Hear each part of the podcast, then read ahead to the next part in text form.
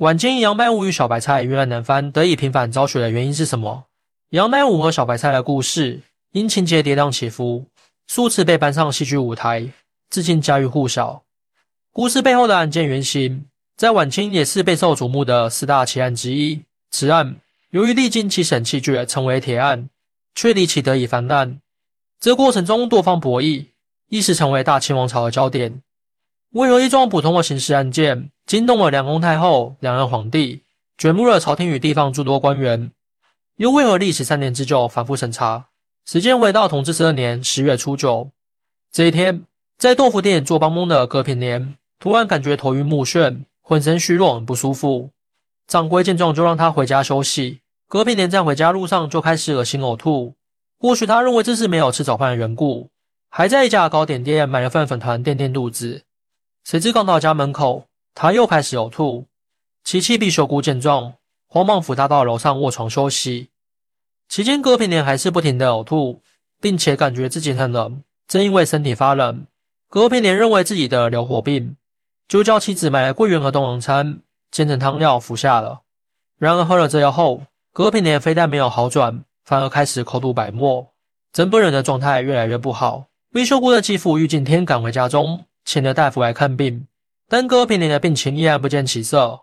就这么硬撑到了十月初十下午，竟两腿一蹬咽气了。得知儿子的死讯，葛平年的母亲神玉氏哭得死去活来，她怎么也不敢相信生龙活虎的儿子突然死了。还是在亲友们的搀扶下，勉强开始料理隔片年的后事。然而，次日晚上却发生了一件诡异事：隔片年尸体的口鼻内竟有血水流出。本就不愿相信儿子会突然去世的沈玉氏，见后立刻怀疑葛平年是中毒致死。众亲友也认为其死因可疑。于是，次日一早，沈玉氏在地保王年的陪伴下，向余杭县衙递交了要求验尸的陈词。时任余杭县知县叫刘希同，籍贯天津。六十九岁，这是他第二次来余杭当县令，人命关天，刘希同自然不敢疏忽。开堂审问一番后，决定亲自带着五座丞相及门丁沈彩全去勘验葛平林的尸体。就在这时，当地有个叫陈竹山的乡绅刚叫来县衙为刘希同诊病。当他听说葛平年死得不明不白后，立即就把他听闻的一桩风流事——杨吃白菜，绘声绘色的讲给了刘希同。什么是杨吃白菜？这就要说起隔壁年貌美如花的妻子毕秀姑了。毕秀姑乳名叫阿生，于咸丰六年出生在余杭县毕家塘村。幼年时，父亲毕丞相早死，只剩下母亲毕王氏与他相依为命。他八岁时，母亲带着这个拖油瓶女儿改嫁给了在县城当粮差的玉敬天为妻，此后改成玉王氏。玉敬天并不是很喜欢这个妓女，因此当媒婆风许氏来为隔壁年上门提亲时，毫不犹豫同意了这桩婚事。隔平年入名叫小大，家中原本经营一家豆腐店，不过其父隔风来病故后，一家人的生活顿时陷入了困境。其母后来改嫁给了在县城做木工的沈提人，此后改成沈玉氏。而哥平年也被继父沈提人推荐到县城一家豆腐店做帮工。哥平年与玉家是邻居，他早就对容貌姣好的毕秀姑暗生情愫，于是同治十年。其母沈玉氏为儿子聘娶了毕秀姑为妻。由于哥平年没有住房，所以二人的婚礼是在玉家举办。小两口也暂住在了玉家，但玉家也不是什么大户人家，房屋不多。小两口住进来后，更显拥挤局促。因此，隔壁年夫妇打算在外面租房居住。隔壁年的继父沈体仁，因在曾经巷口洗手的杨乃武家盖房子时当过监工，得知杨家有空房对外出租，就与妻子沈玉氏商议后。最终以每月八百文的价格，为葛平年夫妇租下了杨家一间房屋。由此，葛平年夫妇住进了杨家。房东杨乃武，余杭县当地乡绅。由于杨家世代以种桑养蚕为业，家境算得上小康。因其兄长三岁早夭，其父杨普堂过世后，杨乃武继承了家业。此外，杨乃武读书十分勤奋，二十多岁即考取了秀才，街坊乡民都亲切地称呼他为杨二先生。隔壁年夫妇搬进杨家后，两家人相处得十分融洽。由于隔壁年半夜就要开始起床做豆腐，所以经常住在店里。杨乃武的妻子杨占氏见状，便经常邀请毕秀姑与他们一起吃饭。无论是杨占氏还是杨梅武的姐姐杨菊珍，对这个聪明伶俐小娘子都很喜欢。一起吃饭时，更是说笑不停。而杨乃武得知毕秀姑对读书有了兴趣后，也经常利用茶余饭后的时间教她读书写字。没成想这一幕，竟在后来成了别人的谈资。一切起因于同治十一年九月，杨战士因难产去世了，杨梅武成了官妇，而毕秀姑仍不避嫌地与杨梅武同桌吃饭，秉烛夜读。这在官面守旧的清朝末期，难免会惹人非议。再加上葛平年经常夜不归宿，其人身材矮小，酷似武大郎，而必修姑却生得白净姣好，平时又素爱绿褂白裙，被人们称为小白菜、豆腐西施。因而不久就流传出了杨氏白菜的传言，即说杨乃武与地秀姑有奸情。葛平年听到传闻，恼羞成怒，由于并未找到实证，只好悻悻地带着小白菜搬出了杨家，暂住进门与景天表弟王贤培家。此后，葛平年夫妇与杨乃武一家再无来往。既然两家断绝了关系，谣言总该会平静了。可随着葛平年突然暴死，街坊邻居又暗暗揪起舌根，都说是杨乃武与小白菜合谋毒死了葛平年。这一年八月，杨乃武赴省城参加同治癸酉科乡试，考取了浙江乡试第一百零四名举人。他也是当年余杭县唯一名举人，一时之间名声大噪，风光无限。杨乃武虽没有机会踏上仕途，但他的前途显然一片光明。却不料乐极生悲，他根本就没想到自己会惹上一宗杀生命案，或许是出于嫉妒心理，又或许是早有夙愿。总之，秀才出身的陈竹山得知神谕是要求验尸后，将杨乃武与小白菜的传闻添油加醋的讲给了县令刘希同。刘希同听闻此言，心中暗喜，立即派出衙役去到街坊调查，果真得到佐证，刘氏胜出要把新科举人杨乃武拖进此案中的险恶心理。问题来了。刘希同这个知县大人，为何要置杨乃武于死地呢？原来杨乃武除了经营主业，还有份苦口营生，为平民百姓代写状纸，也就是宋诗。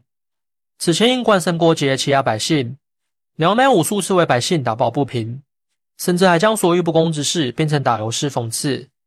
他也因此得罪了当地的官吏。其中最让刘希同恨得咬牙切齿的一件事是林间梯湖。什么是林间梯湖？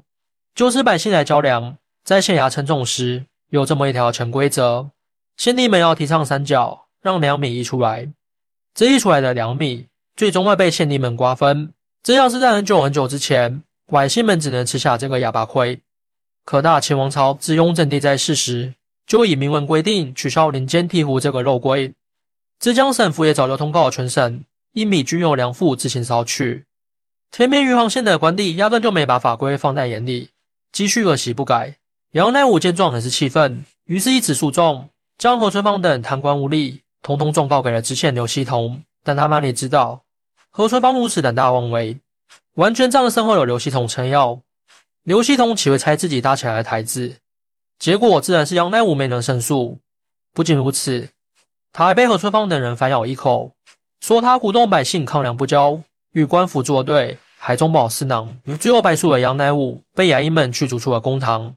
杨乃武越想越悲愤，当夜便写了一副对联：“大清双王法，浙省两府台”，贴到了县衙门口，由此种下了祸根。因此，当沈御史来到县衙叫冤，陈竹山又讲杨乃武的风流传闻后，余杭知县刘希同心下大喜，他认为公报私仇的机会终于来了。带着这份窃喜，刘希同立刻带着五座沈祥及门丁沈彩泉来到葛家停尸现场进行尸检。五座沈祥燕仔细检查了葛平林的尸身，见他面呈淡青色，口鼻内确实有淡血水流出。此外，身上还起了十余个大泡。见此情形，沈祥便有了基本判断：葛平林应当不是死于砒霜，因为没有起小崩血，定生起小泡的状况。但接下来，沈祥顿时陷入了疑惑中。他拿银针刺探尸身喉部后，银针尽显青黑色，插之不去。这一点来看，又像是砒霜中毒。一旁的门丁沈彩泉看出沈祥的异样，于是问他：“葛平年到底是怎么死的？”沈祥想了想，回答说：“可能是生烟毒中毒致死。”沈彩泉一听，当即反对说：“葛平年不可能是生烟毒中毒，因为服食生烟毒的人都是自食自杀，与葛平年生前情况不符，一口咬定这是批毒致死。”听闻此后，沈祥不同意，二人就在验尸现场吵了起来。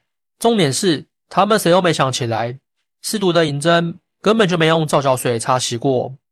最后，沈祥草率的做出葛平年是服毒生死的结论，先帝刘希同看见这份含糊的仵作验尸结果后，顺水推舟，认定杨乃武与小白菜合谋毒死了葛平莲，从而炮制出一起轰动朝野的冤案。葛平莲的妻子小白菜被押到大堂审问，失子被枷，承受烧红铁丝刺辱、西龙滚水浇背的酷刑申报。这种严刑逼供下，小白菜不得不按照刘希同的意思，找供她与杨美武因奸情害死的丈夫葛平莲。有了小白菜的这份供词，刘希同欣喜若狂的立刻命人将杨美武拘押归案。起初，因杨美武是新科举人，按照清朝的律法不能用刑。刘希同就呈报杭州知府陈鲁，要求割去杨乃武的主人身份。按照流程，陈鲁还要呈报北上及浙江巡抚杨昌军。再由杨昌荣呈报清廷，但还没等同治皇帝的御批下达，早就急不可耐的刘希同在审问杨乃武时，已经对他动用了大刑。对这子虚乌有的罪名，就算被审讯数次，杨乃武也不肯承认。刘希同见状，只好再次提审小白菜。小白菜看见刑具已瑟瑟发抖，不敢改口。于是，这位昏庸的知县大人认为案情已明，还将验尸审问记录呈报给了上级陈鲁。与此同时，同治皇帝的御批下达，杨乃武、小白菜二人又被押解到杭州府进行了审。素来看不起读书人的陈鲁，主观认定杨乃武平日里就爱寻衅滋事，包揽宋词，故杨乃武一到杭州府，即遭受了跪钉板、跪火砖、上夹棍、吊天平架等残酷的刑罚。几番酷刑下，杨乃武最终承受不住，终于供述出自己与小白菜通奸，并用砒霜毒死葛平莲。至于砒霜的来源，杨美武只能被迫编造自己是从昌前镇爱仁堂药铺钱宝生处以毒鼠为名购的。陈鲁大喜，认为此案已结，遂在判决杨美武斩立决，小白菜凌迟后，将此案上报给了浙江聂司。浙江聂司款和顺结案后，一开始还觉得此案可疑，同是举人出身的他，怎么也不敢相信一个新科举人会为了区区一介妇人抛弃前程，赔上性命。毕竟杨美武中举，意味着他前途无量，因此款和顺又亲自审讯了两次杨美武和小白菜。整治二人早已被严刑折磨的丧失了信心。面对款和顺的审问，想到经历黑暗的一幕又一幕，二人只想速死，不想再为了翻案遭受皮肉之苦。因此，款和顺得到的还是与之前一样的口供。款和顺又找来余杭知县刘希同、杭州知府陈鲁，了解审问过程中是否有异常情况。但恨不得早早结案的二人，怎么肯承认屈打成招的事实？皆信誓旦旦地表示此案铁证如山，绝无冤屈。怀高士见此，也只能叹息：这新科举人实在糊涂。最终按照程序，将案件上报给了浙江巡抚杨昌军。而与杨百武此前新科举人的身份，原本杨昌军还派出候补知县郑希子到余杭县微服私访，哪知这位郑希子。竟利用此事跑到刘系统的家里大吃大喝，甚至收了刘系统的贿赂，压根就没去杨美武招供的药铺调查，就连所谓的药铺伙计钱宝生实名前谈，也是向生陈竹山找来。他被一番威胁后，只能被迫承认的确卖过砒霜给杨乃武。救主饭饱的曾希子回到杭州后，一口咬定经他调查，此案的确无烟无案。杨昌俊见此，认为此案证据确凿，最终完成了此案的最后一个环节。即上报朝廷，刑部回文下达，方可对杨美武和小白菜执行死刑。到了这个时候，杨美武和小白菜一案几乎没有翻案的可能了。但此案最终还是迎来了大反转。就在官僚们等待刑部回文期间，狱中行为艺人的杨乃武，最终在包姐杨菊珍的苦苦哀劝下，写了一份申诉状。此状由续贤妻子张彩凤、杨战士的胞妹带到杭州城各衙门申诉。申诉无果后。不愿放弃弟弟的杨菊贞决定自己带着状纸上京去告御状。首次告御状，杨菊贞求助无门，痛了一笔纸灰，身上的钱财也花了个精华。幸好得到了红顶商人胡雪岩的资助。回到家乡后，他不愿放弃，追于同治十三年（一千八百七十四年）七月，带着弟妹詹彩凤再次进京上告。这一次，他们在胡雪岩的帮助下。找到了在刑部任职的浙江籍官员夏同善，本着同乡情分，夏同善为他们指点了一条明路，即让他们走访三十多位浙江籍官员，并向步军统领衙门、刑部督察院投递了冤状。与此同时，夏同善也没敷衍了事，他当地将此案反馈给了刑部右侍郎翁同和。翁同和看过诉状后悲愤不已，遂写了份奏书上报给慈禧。此案两封太后，慈禧有所动容，下了一道谕旨，点名要浙江巡抚杨昌俊重新审理。杨昌俊不敢懈怠，硬着头皮找来湖州知府习光、绍兴知府龚家俊、富阳知县许家德、黄岩知县陈宝善四人共同审理此案。当时的《上海申报》也抓住热点，紧跟报道。顿时，此案不仅轰动了江南，也轰动了大清王朝上下。碍舆论影响以及慈禧太后的威严，此次重审过程，所有官员都没敢动心。孤杨麦武与小白菜都推翻了原来的供词，哭诉自己是被屈打成招。杨麦武和小白菜眼看就要沉冤昭雪，不幸的是，在这个节骨眼上，同治皇帝驾崩了，故此案一再拖延，无法结案。于是刑部给事中王书未上奏。怀疑杨昌俊等人是训诂私情，故意拖延，朝廷就改派由浙江学政胡瑞兰复审此案。杨梅武和小白菜万万没想到，刚刚看见了希望再次破灭。这位钦差大人手段远比之前的刘知县等人还要残暴。胡瑞兰没日没夜对二人进行轮番拷打逼问，杨梅武的两腿被夹着，小白菜的食指扎脱，酷刑折磨下，二人不得不再次认罪。光绪元年十月初三日。胡瑞然将结案陈词上奏给两宫皇太后及光绪皇帝，一口咬定此案没有冤情，拟按原审判定罪。自此，杨迈武知道自己再难翻案，绝望中给自己写了一道晚年：巨人变凡人，斯文扫地，绝台冲刑台，乃武归天。讽刺胡瑞然这个草菅人命的糊涂官。但在上海申报公布了胡瑞然的终审报告后，浙江的举人生员们愤怒了。以杨梅五号友王树平、吴以彤、吴玉坤为首的三十余人联名控告此案七审七决，却都是严刑逼供、巨大成招。他们强烈要求朝廷提经册审，昭示天下。与此同时，十八名浙江籍京官也联名请求由刑部直接审理此案。翁同和、夏同善及张家香等人也不断在两宫皇太后前说话，强调此案如不平反，浙江将无一人肯读书上进矣。此时正是光绪帝年幼。慈禧太后垂帘听政之际，慈禧与李维信更是恼目欲去一桩案子，审理官员竟敢阳奉阴违，遂下谕令由刑部直接审理此案。刑部接手后，在提审杨百武、小白菜以及证人进京的过程中，有官员发现葛平林的尸检结论有疑点，索性连着葛平林的棺材一同带到了京城。光绪二年十二月初九，刑部尚书尚春荣带着堂官、司官仵作差役四十余人。以及杨百武、小白菜二人来到北京开会寺公开验尸，众目睽睽下，葛平林的死因终于大白天下，因病致死。事实已经很清楚了，杨百武和小白菜却袭冤枉。光绪三年二月十六日，慈禧太后以光绪帝的名义颁布平反谕旨，本案主犯杨百武与隔壁氏小白菜俱无罪开释，但隔壁氏因与杨百武同桌共食，诵经读诗，不守妇道，自招无以杖八十。杨乃武与隔壁氏虽无通奸，但同时较金，不知避嫌，杖一百，被革举人身份不予恢复。罪魁祸首余杭知县刘希同因因误使私毒，刑逼隔壁氏杨乃武被判流放黑龙江。不久，刘希同即死在黑龙江。对于涉案的杭州知府陈汝、浙江巡抚杨昌俊、怀鹤孙、宁波知府边宝成、嘉兴知县罗子森、候补知县顾德恒、龚世同、郑希子。及钦差大臣胡瑞然等官员分别判处流刑、革职、查办等。这些人罪有应得。申报对涉案部分官员处理决定的报道。不过需要注意的是，此案封息后不久，已被革职的浙江巡抚杨昌俊不仅复官，还被提拔为闽浙总督，封疆大吏。这则是有些讽刺的。无论如何，这个前后延续了三年多的晚清冤案，终于尘埃落定。杨乃武与小白菜最终平反昭雪。案件虽已经过去百十来年，但此案中很多细节也值得我们去深思。假如杨麦武不是举人身份，此案最终会翻案成功吗？杨麦武得以平反昭雪的原因，不难发现，此案的第一被告本是葛平年的妻子小白菜，但在审理过程中，第一被告竟渐渐发展为杨麦武。即使杨麦武是共犯，但小白菜却被不断淡化，此后更是已成为附加角色。原因何在？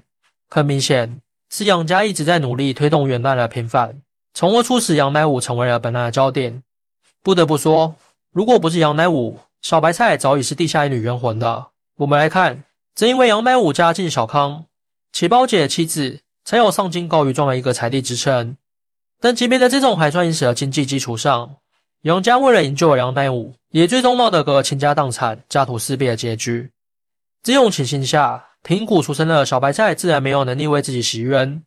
那么，当时像小白菜这样的人，是否也是有冤不能伸呢？对当时绝大多数普通百姓来说，高玉仲绝不是想告就告，这是一条崎岖艰辛而又遥不可及的道路。经济就是摆在前面的第一大难题。再说杨乃武的身份，清科举人，这意味着他远比普通百姓拥有一定的特权。如果不是有这一层身份，想来此案也不会如此反复审了又审。审案官员的歧义程序的复杂。都为杨乃武赢得了更多的民怨时间。此外，杨乃武平日里兼写诉状，可见他对大清律法的熟稔程度。而其家人上诉过程也完全是按照先地方后复进这些流程。将吴杨家直接上京告状，他是此案不仅得不到翻案的机会，杨乃武也会拉下约束的印记，从而失去一些官员对他的同情。金项羽认定他是刁民奸宋。我想最为重要的一点。还是杨百武身后的浙江师生汪素平，此人与杨百武乃是同科同榜举人，当时恰好在京担任内阁中书。其堂兄汪素堂时任刑部员外郎，其祖父又曾做过内阁大学士。这种家世背景，自然会成为杨百武翻案的关键人物。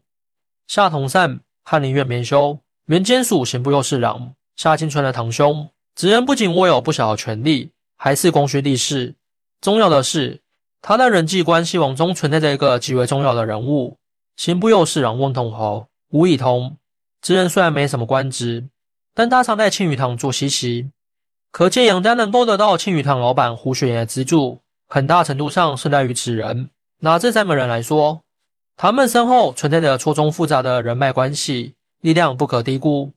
这种社会资源，当然是像小白菜这样的普通百姓可望不可及的。所以杨乃武能够翻案，看似偶然，但实际上离不开很多必然因素。以上皆是其中几种。当然还有一点，十八位自己京官为什么要非常积极的帮助杨乃武申冤呢？姑且不说其中离不开一些人脉因素，但是这些浸染官场多年的这级京官，你远非出于同情之心就会挺身而出。毕竟但凡他们主张重审，难免会得罪审案的一批官员，不然置身其中。无疑是一种非常冒险的举动。他们为何会如此义无反顾呢？终其原因，即是兔死狐悲，误伤其类。当面的申报对这关键因素可谓一针见血。地方绅士打抱不平，胆敢与大象为敌，呈上搏击之词，非受冤者为士林同类，恐亦无有此一番大处理。也就是说，无论是这级京官还是浙江士绅，他们不惜代价为杨乃武申冤的最终目的。是保护浙江读书人的声誉，他们必须力保集体声望没有污点。在一个读书人被视为道德典范和社会标杆的时代，声誉一旦遭到损坏，后果可想而知。诚如夏同山在上奏中所述，此案如不救命实情，浙江将无一人读书上进。相比之下，小白菜这个孤立无助的平民百姓，只能承受来自方方面面的攻击，想要申冤根本是痴人说梦了。杨乃武处于那年年仅三十七岁。遭此横祸，仕途经度遍体鳞伤。他回到余杭县后，已经家徒四壁，好在尚能经营杨家主业。此后，杨乃武便一心研究蚕桑养殖。多年后，竟培育出孵化率高、抗病率强、结茧成厚、色泽光亮的蚕种，命名为凤蚕牡丹杨乃武记。在江浙一带很受蚕农喜爱。民国三年，杨乃武因患疮疽不治身死，享年七十四岁，葬于余杭镇西北周整巷安山村附近。小白菜出狱时年仅二十五岁，由于冤情昭雪，他仍被定罪不守妇道。生母婆母都不愿接他回家，亲人之前要他重新嫁人，他也不肯，最终被迫流落到玉皇县南门外石门堂准提庵出家为尼，成为慈云老尼姑的徒弟，发明慧宝。此庵里没有香火，他既养猪养鸡度日，闲来无事读一读书卷。于民国十九年圆寂，享年七十六岁。杨梅武去世时，小白菜曾去送葬，也在自己临死之际留下过一份遗言，称自己害了杨梅武，今生今世无法报答，只有来世再报。欢迎大家一起来讨论，您的支持是我更新的动力。更多精彩内容，请关注伴你听书。